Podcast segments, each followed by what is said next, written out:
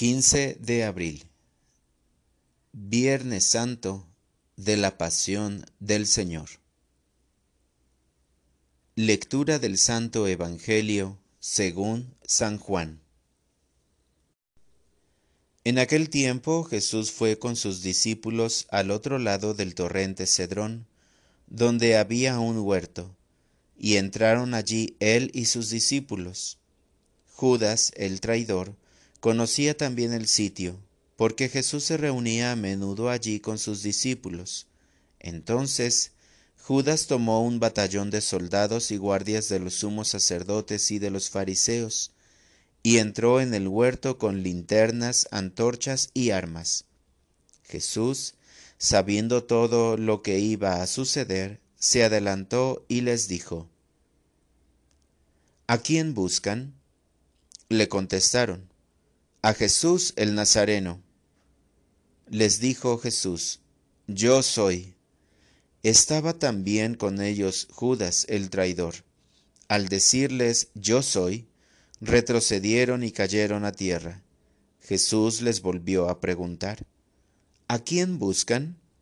Ellos dijeron, A Jesús el Nazareno. Jesús contestó, Les he dicho que soy yo. Si me buscan a mí, dejen que éstos se vayan. Así se cumplió lo que Jesús había dicho. No he perdido a ninguno de los que me diste. Entonces Simón Pedro, que llevaba una espada, la sacó e hirió a un criado del sumo sacerdote y le cortó la oreja derecha.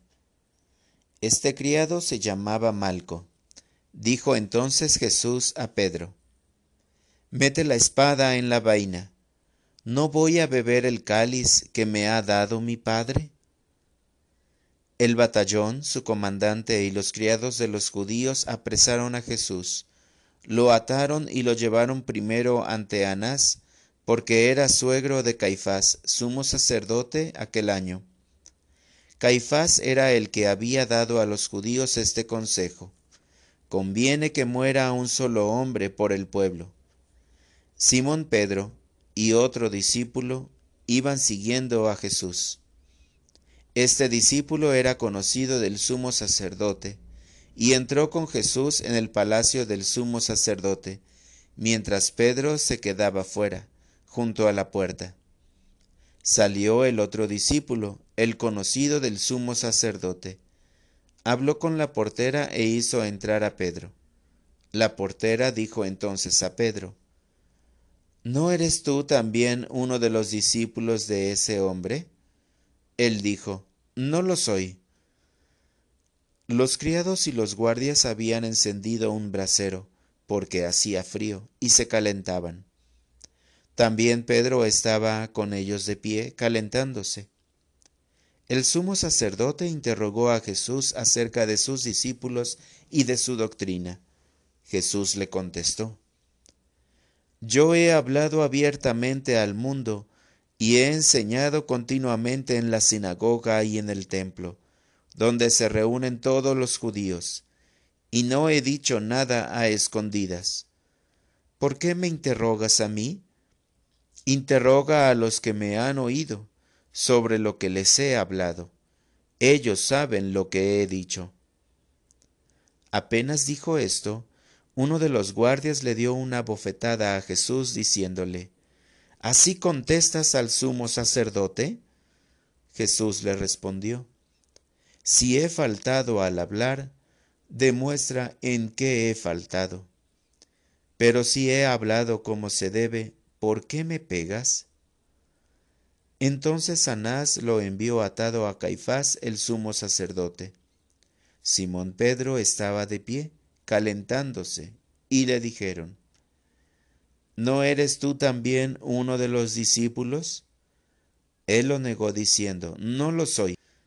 Uno de los criados del sumo sacerdote, pariente de aquel a quien Pedro le había cortado la oreja, le dijo, ¿Qué no te vi yo con él en el huerto? Pedro volvió a negarlo y enseguida cantó un gallo. Llevaron a Jesús de casa de Caifás al pretorio. Era muy de mañana y ellos no entraron en el palacio para no incurrir en impureza y poder así comer la cena de Pascua. Salió entonces Pilato a donde estaban ellos y les dijo, ¿De qué acusan a este hombre? Le contestaron, Si este no fuera un malhechor, no te lo hubiéramos traído. Pilato les dijo, Pues llévenselo y júzguenlo según su ley. Los judíos le respondieron, No estamos autorizados para dar muerte a nadie. Así se cumplió lo que había dicho Jesús, indicando de qué muerte iba a morir. Entró otra vez Pilato en el pretorio, llamó a Jesús y le dijo, ¿Eres tú el rey de los judíos? Jesús le contestó, ¿eso lo preguntas por tu cuenta o te lo han dicho otros? Pilato le respondió, ¿acaso soy yo judío? Tu pueblo y los sumos sacerdotes te han entregado a mí. ¿Qué es lo que has hecho? Jesús le contestó, Mi reino no es de este mundo. Si mi reino fuera de este mundo, mis servidores habrían luchado para que no cayera yo en manos de los judíos, pero mi reino no es de aquí. Pilato le dijo, ¿con que tú eres rey? Jesús le contestó, tú lo has dicho, soy rey. Yo nací y vine al mundo para ser testigo de la verdad. Todo el que es de la verdad, escucha mi voz. Pilato le dijo, ¿Y qué es la verdad? Dicho esto, salió otra vez a donde estaban los judíos y les dijo, No encuentro en él ninguna culpa. Entre ustedes es costumbre que por Pascua ponga en libertad a un preso. ¿Quieren que le suelte al rey de los judíos?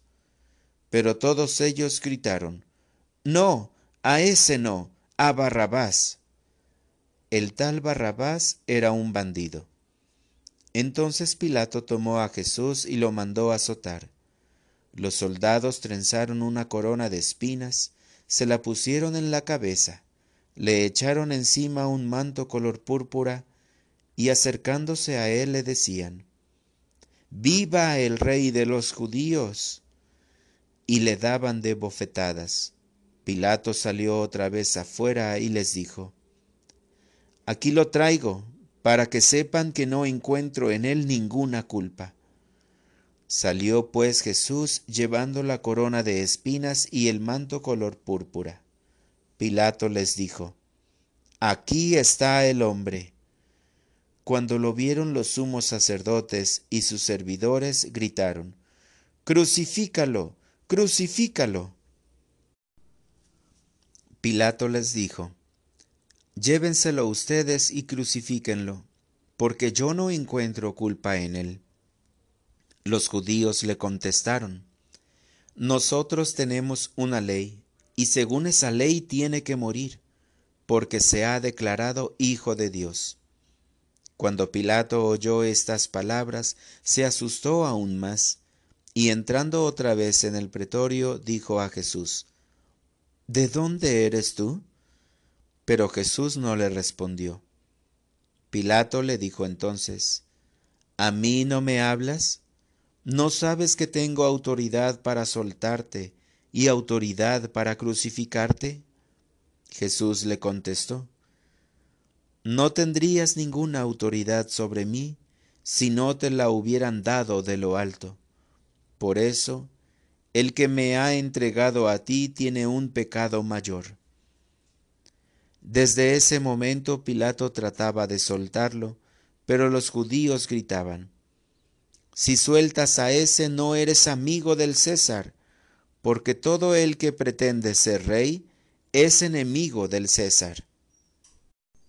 Al oír estas palabras, Pilato sacó a Jesús y lo sentó en el tribunal, en el sitio que llaman el enlosado, en hebreo, Gábata era el día de la preparación de la Pascua hacia el mediodía, y dijo Pilato a los judíos, aquí tienen a su rey. Ellos gritaron, Fuera, fuera, crucifícalo. Pilato les dijo, ¿A su rey voy a crucificar? Contestaron los sumos sacerdotes, No tenemos más rey que el César. Entonces se lo entregó para que lo crucificaran.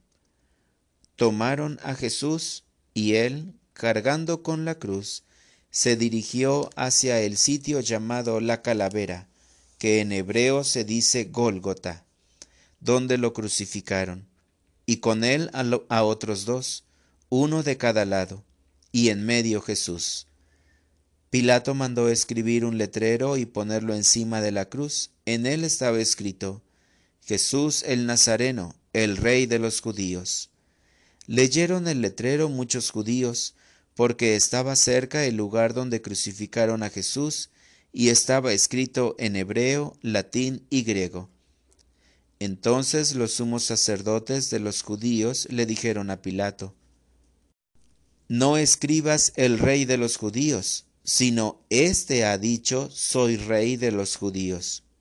Pilato les contestó, Lo escrito, escrito está. Cuando crucificaron a Jesús, los soldados cogieron su ropa e hicieron cuatro partes, una para cada soldado, y apartaron la túnica. Era una túnica sin costura, tejida toda de una pieza de arriba abajo. Por eso se dijeron, no la rasguemos, sino echemos suertes para ver a quién le toca. Así se cumplió lo que dice la Escritura se repartieron mi ropa y echaron a suerte mi túnica. Y eso hicieron los soldados. Junto a la cruz de Jesús estaban su madre, la hermana de su madre, María la de Cleofás y María Magdalena. Al ver a su madre y junto a ella al discípulo que tanto quería, Jesús dijo a su madre, Mujer, ahí está tu hijo. Luego dijo al discípulo, Ahí está tu madre. Y desde aquella hora el discípulo se la llevó a vivir con él. Después de esto, sabiendo Jesús que todo había llegado a su término, para que se cumpliera la escritura, dijo, Tengo sed. Había allí un jarro lleno de vinagre los soldados sujetaron una esponja empapada en vinagre a una caña de hisopo y se la acercaron a la boca. Jesús probó el vinagre y dijo, Todo está cumplido. E inclinando la cabeza, entregó el Espíritu. Aquí todos se arrodillan y guardan silencio por unos instantes.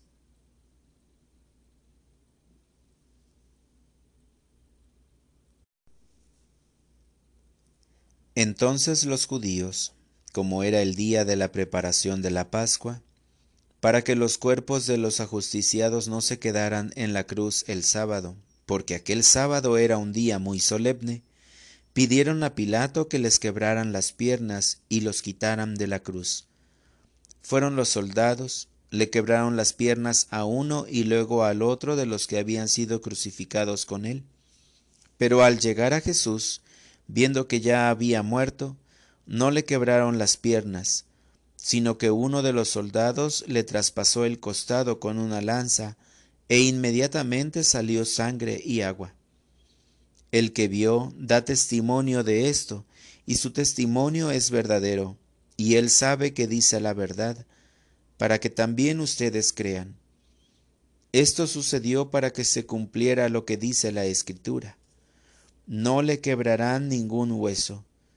Y en otro lugar la escritura dice, mirarán al que traspasaron. Después de esto, José de Arimatea, que era discípulo de Jesús, pero oculto por miedo a los judíos, pidió a Pilato que lo dejara llevarse el cuerpo de Jesús. Y Pilato lo autorizó. Él fue entonces y se llevó el cuerpo. Llegó también Nicodemo, el que había ido a verlo de noche, y trajo unas cien libras de una mezcla de mirra y aloe. Tomaron el cuerpo de Jesús y lo envolvieron en lienzos con esos aromas, según se acostumbra enterrar entre los judíos. Había un huerto en el sitio donde lo crucificaron, y en el huerto un sepulcro nuevo, donde nadie había sido enterrado todavía. Y como para los judíos era el día de la preparación de la Pascua, y el sepulcro estaba cerca, allí pusieron a Jesús. Palabra del Señor.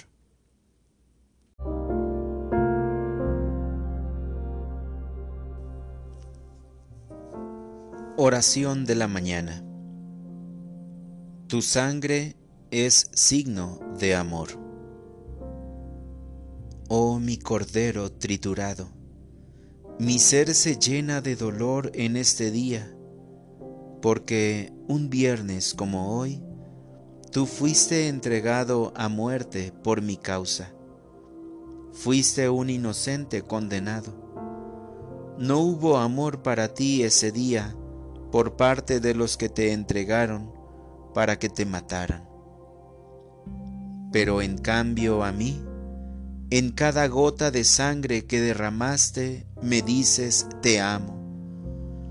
Me doy cuenta de lo que el hombre es capaz de hacer cuando no cree en ti, y lleno de soberbia, no te acepta en su vida. Es por eso, por lo que hoy, Señor, yo decido creer en ti y aceptarte en mi vida, porque sé que si no te acepto, yo también puedo condenarte con mis acciones y falta de amor a mis hermanos. Hoy, Señor, quiero ser una nueva criatura y no decir crucifícalo, queriendo tu muerte con mis malas actitudes y comportamientos. Salvador mío, agradezco tu bondad, valentía y firmeza por haber aceptado una muerte de cruz que no merecías. Cuánto me amas. Gracias, mi amado Señor, porque en plena agonía me das a María como mi madre. Ayúdame a acogerla y amarla así como tú la amas, y con su auxilio dar la vida por ti. Para orientar mi vida, rezaré las estaciones del Via Crucis para pedir por los que sufren injusticia y ayudaré a la persona que más lo necesita con mucho amor, dedicación y respeto, con la certeza de que tú estás en el que sufre. Gracias Señor por entregar tu vida por mí, por mostrarme cuánto me amas. Gracias por tu preciosísima sangre que ha curado mis heridas. Gracias por María, mi Madre, que me enseña a permanecer junto a tu cruz. Amén.